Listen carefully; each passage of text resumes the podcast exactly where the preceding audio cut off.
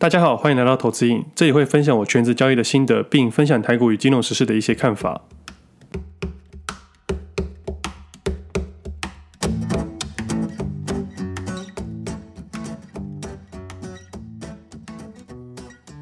今天时间四月十九号星期一，这是我第七十八的节目，我是魏德。本期节目由高露洁赞助播出。这次的老板是高露洁牙膏。那其实高露洁产品应该很多听众都知道，它是市面上数一数二的牙膏产品。我相信多数人都有使用过它们。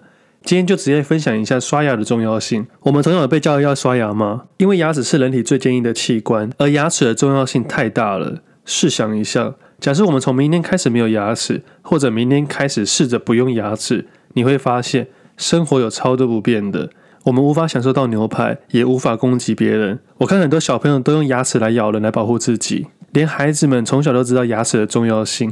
牙齿也是我们人类最重要的器官之一，所以更应该好好的珍惜。另外，在刷牙的时候也不要忘了清洁舌头，因为舌头也是细菌的温床，放着不理它会造成更多的口腔问题。不过，既然我们是投资频道，也就以投资报酬率来看，多数成人有三十二颗牙，外面一颗假牙大约是两万元左右。假设牙齿蛀牙坏了一半，十六颗，这样总共要花三十二万在弄牙齿，还要忍受看牙医的痛苦。俗话说得好，牙痛不是病，但痛起来要人命。所以，我们从小教育要养成早晚刷牙的习惯。有些人更积极的，甚至中午饭后也会刷牙，就是希望尽可能避免蛀牙。一条牙膏不到一百元，可以用很久，三十二万可以用一辈子，一个月用两条可以用一百三十年。以投报率来说，好好刷牙绝对是最好的投资。那这次高露洁全效也不断追求突破，这次添加了全新配方双芯加精氨酸，拥有八大功效：抗菌、强健、清新、防蛀、亮白、升洁、舒敏、护龈。更重要的是，高露洁全效可以有效对抗口腔细菌长达十二小时。我们一天刷牙两次，等于就二十四小时一整天的保护。所以以投资角度来看，高露洁全效真的是非常值得投资的标的。高露洁全效跟你一起突破自我新极限，需连续使用四周，配合正确刷牙的习惯。相关资讯可以点资讯栏连。接观看。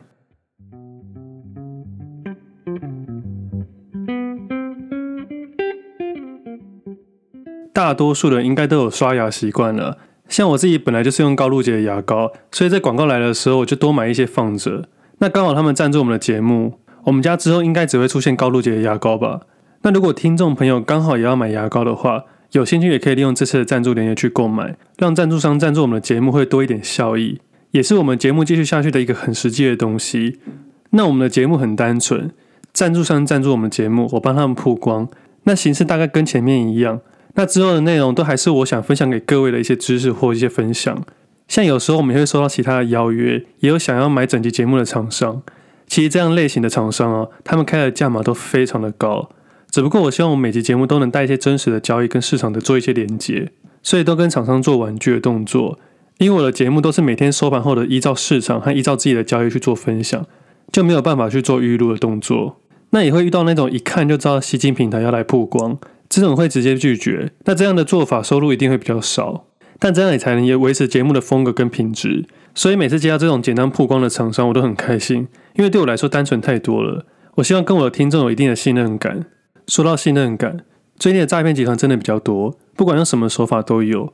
听众朋友一定要小心，像我们的投资有 FB、IG、Blog、PressPlay、Telegram，也有个赖社群啊。那不管是哪一个平台，都不会跟你要基本资料或报股票或要钱之类的。只要有这些动作，都会是假的，除非是抽奖的听众以外啦，会无偿的寄东西给你，但也绝对不会跟你要钱。那如果是送件地址，也只会在投资你的 IG 或 FB 资讯，其他都完全不会。说到抽奖。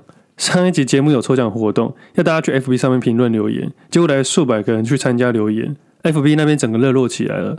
没想到有这么多人支持我们的节目，但投资你的听众好像都有个共同点，都是特别理性，所以平常在听节目都温温的，只有在关键的时候才会出声。那其实我是希望大家可以热络一点啊，这样才不会让我感受到好像每次在自言自语一样。多给我点互动，多给我点回应，也不会这么无聊。那关于诈骗这件事情呢、啊？不管在哪一个平台，我都会尽量帮大家去把关。像有时候，我觉得诈骗集团不一定是真的坏人，可能是自己本身也不太理解。现在基本上只要是无风险利率，大概就是二到三 percent 已经很不错了。前阵遇到说套利十五到五十 percent 的风险极低的投资，我先不管是不是诈骗，我都直接忽略掉。只要说稳定获利、套利报酬高、风险极低的这种，我就会自己认定为骗局。不管对方用什么样的话术去说服我，都很难。我自己是玩衍生金融商品玩很多的人，报酬率多少，风险多少，我很清楚。要说无风险高报酬，我都不太会客气，因为这种东西我一点兴趣都没有。我只相信高报酬一定要给我高风险，你给我低风险我就不要。不过后来想想啦，也有可能是分享者自己本身也不太清楚，那就算了，我也不会恶言相向了。我只是觉得没有必要解释这么多，这种感觉就像是我要跟一个高中毕业生去解释选择权卖方的风险一样困难。选择权的卖方就像收租一样，平常都会有现金流入，也就是赚你的时间价值。但只要一遇到一次的极端值，就会很惨。但这极端值不一定常见。我只用台股去解释一下好了。假设去年三月到今天为止，你都用 say put，到现在应该都收租收到饱。但只要遇到一次像三月美国科技股那样的回档，或像三六六一世芯这种下跌，我保证你一次资金全没了，甚至还会负债。但这种事情还没发生之前，你很难去解释这个风险。但它还没有发生，不代表它不存在。像前阵子啊，庞氏骗局的主使者过世了，他是美国史上最大金融诈骗的主使者，在前几天在牢狱中过世，享年八十二岁。他曾经担任纳斯达克主席，纵横华尔街数十年。主使者马多夫在二零零八年十二月涉及了数百亿美元的庞氏骗局，在二零零九年认罪。并被处以最高刑期一百五十年。初步报告显示，马多夫的证券投资公司诈骗超过六百五十亿美元，约两兆台币。连曾经的主席都可能会诈骗，更何况是一堆来路不明的东西。像我分享一个很简单的吸金方式，我打个比方好了，有些诈骗集团会怎么说？你年初给我一百万，我每年给你二十 percent 的报酬。他一年过后，你每个月要给五万元。在年底的时候，我会把本金加总起来，给你二十 percent 的报酬。意思是，你一开始付了一百万，年底的时候对方给你二十万，接下来的十二个月，你每个月放五万块给我，总共六十万。这样年底就会有一百六十万的本金，我再给你二十 percent，就是三十二万。接着在每个月再给我五万块，年底会有两百二十万的本金，我再给你二十 percent，也就是四十四万。所以这三年你总共付出了两百二十万。拿到二十万、三十二万、四十万，总共九十二万的资金。那这个九十二万，对方会说这是利息，你的本金还在，还会继续滚，直到第三年之后，他会跟你说，我们从五万块变成每个月八万块或十万块，因为这样子赚比较快。更何况我们都合作了三年了，所以也会叫你每个月投入的金额提高。那相对的之下，他年底还会给你较高的报酬跟资金，只不过你的本金你从来没看过。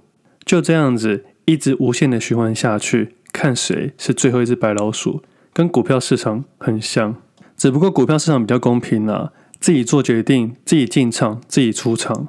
但如果你是跟单的话，就不太一样了。跟单这个部分，我等等后面再解释。反正这样的方式会有很多很多人受骗。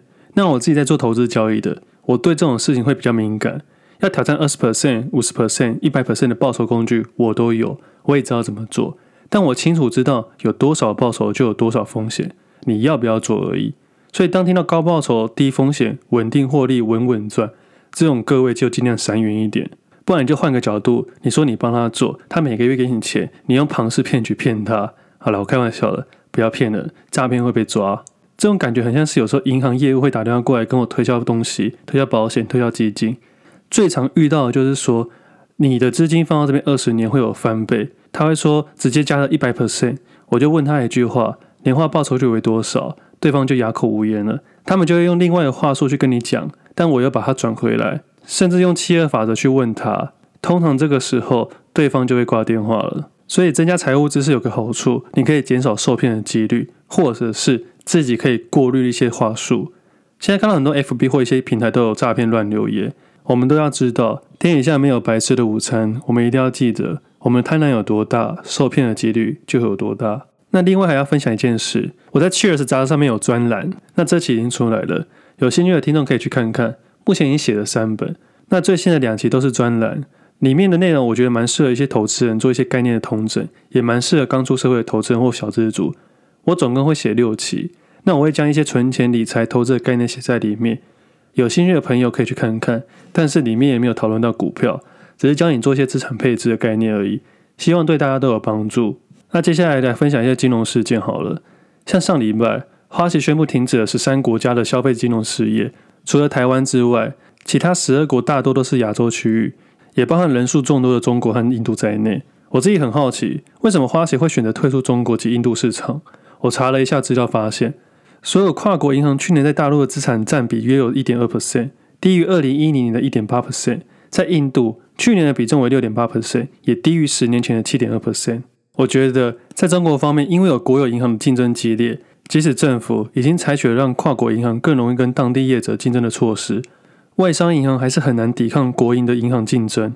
毕竟这些本土银行主宰了中国金融体系，也跟其他政府的实体建立了长久的关系。而在印度难以发展，是因为对外商银行有很严格的资本要求。所以目前在印度四十几家的外商银行之中，只有少数外商银行是以子公司的形式去营运的。但其实并不是每一间银行都采取一样的政策啦，还是有些银行看好中国跟印度的未来啦，所以也因此投入成本。那回到花旗这边。今年二月上任的新执行长大动作做出这样的决定，是希望未来将重点放到新加坡、香港、阿联酋和伦敦等经济枢纽的国家，并将业务逐渐转移到财富管理的部分。从花旗去年收益可以看到，整体的收益大约为七百四十亿美元，消费金融的部分大约占了四十亿美元，占了五 percent。而台湾的部分，花旗台湾的手续费净收益明细表显示，去年信托业务所收费大约三十四点六亿元，保险佣收为二十一点九亿元。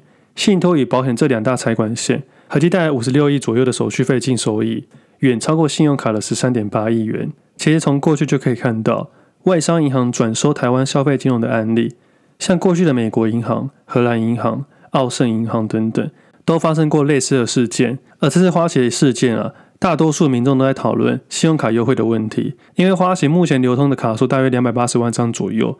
信用卡本身的优惠也是真的蛮强的，所以大部分都在哀嚎啊，是不是之后就没有电影票的优惠？也在猜测到底是会由谁来承接这个部分的业务。不过目前正式退出的时间还没有确定，所以大家也不用太紧张。说到电影啊，我前几天去看一个韩国电影，我超级不推的，这应该是我近几年来第一次在电影院睡着的吧？那就不说哪一部电影了，反正最近就闪远一点吧。但还是要说了，每个人看法不同。我只是看完觉得自己像猪头。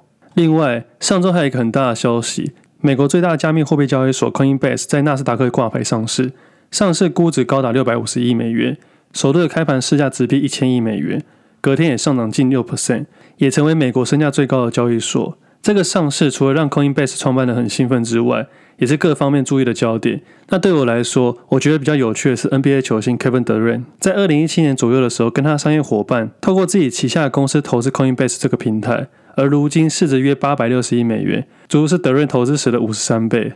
那 Durant 的收入在 NBA 大概排第三名，但根据报道啊，他的公司从二零一七年开始就不断的投资一些初创的公司。前两年德瑞的阿基里斯腱撕裂伤让他停赛了很久，但有打球人都知道。阿基里斯腱是一个很重要的地方，像已故的传奇球星 Kobe Bryant，他也是因为这个伤困扰他球场的表现。那德瑞这次受伤休养了十八个月，可是他有在投资，所以他投资的绩效不一定比他 NBA 的薪水还要差，也算是他一个额外收入啦。虽然杜兰特他今天又受伤了，那今天他才打了四分钟，是真的蛮可惜的啦。那之后再看怎么样呢？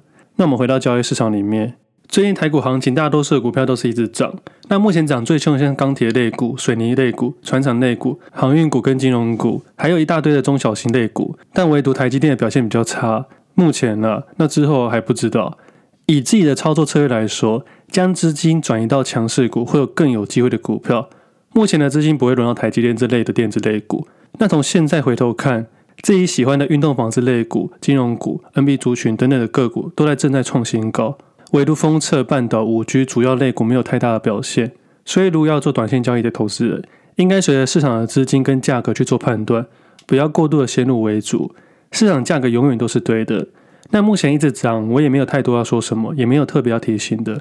稍微回顾一下，在去年一月中还有二月中的时候，我两次看坏台股，会是因为国际股市盘中观察还有一些数据，决定看坏加权指数。但经过美股二月到三月的修正，我看坏的表现不如我的预期，所以其实我在三月初的时候花了很多时间去研究，我到底哪里漏掉了。直到三月九号那一天，我发现我要的讯号，我把我空单汇报全部转多，一直到现在也没有太多的想法。有听众问我说，为什么一万六千五百点的时候要看坏，而现在一万七千五百点却不看坏？我认为指数是情绪上的表现，而我在乎的是趋势，并不是单纯的点数。先排除点数来看，当时市场只要稍微一个风吹草动，会有快速下滑的风险，所以那时候才将部位拿去看坏加权指数。那换到现在呢？从农历过年到现在，自己布局的个股都在优势上面，自然也没有必要挪出另外一笔资金去做指数了，好好做个股就可以了。目前短线的操作资金依然维持自己的节奏，不管是一万五千点、六千点、七千点或两万点，我都没有想太多。但今天想要分享一下，看对跟看错这两件事。像其实，在节目到现在，真正看错的目前应该是 PCB 类股，但其他类股都算是优势之中。拉近一点来看好了，像是 NB 族群、纺织类股、金融类股、塑化股，还有红海，都是短线交易上面的。那长期投资部分有记忆体、封测厂，还有红海等等的个股。都算是优势之中。那看错 PCB 类股呢？我怎么做？其实很简单，你在一个配置组合里面，将持续下跌的比重向下调整去卖，持续上涨的股票向上调整去买。这样的话，你的交易车里面就不会有对跟错，你会逐渐去调整你的部位，渐渐的，你的账上都会是一个优势的状态。我不管长期跟短期都是这样调整的，核心概念不变。最近我在解码长期的部位，因为我新增的部位建立好了。那如果你要解码某个部位的话，其实你要像商人一样，你要卖越高越好。反向思维，如果我们要买一些有价值的股票，我们应该希望买的是越低越好。像现在在解码去年切入的，去打散我的账户，短线的部分没什么改变啊，依然维持节奏。那现在市场创新高了，投资人要记得，创新高跟创新低都是调整的好时机。在下一期节目，我再把跟单这件事情做一个完整的分享。最近有听众跟我说，他看到别人跟单跟自己努力学习的获利率差不多，但对我来说，这两个差很多。我下期节目再分享一下我跟别人的经验，跟别人跟我的经验做一个完整一点的分享。那上礼拜四我有直播 podcast，反正整集下来，大家的重点就是放到第一个问权证问题的女生，因为她的声音很好听，所以大家结束之后在社群疯狂的讨论。我辛辛苦苦讲了一个小时，不比一个好听的声音，我觉得是蛮好笑的啦。不过其中有个听众的问题让我印象深刻。他问我说：“除了在分享投资要训练口条之外，有没有什么事情是让我比较辛苦的？”我觉得对我来说是改变我蛮多的生活。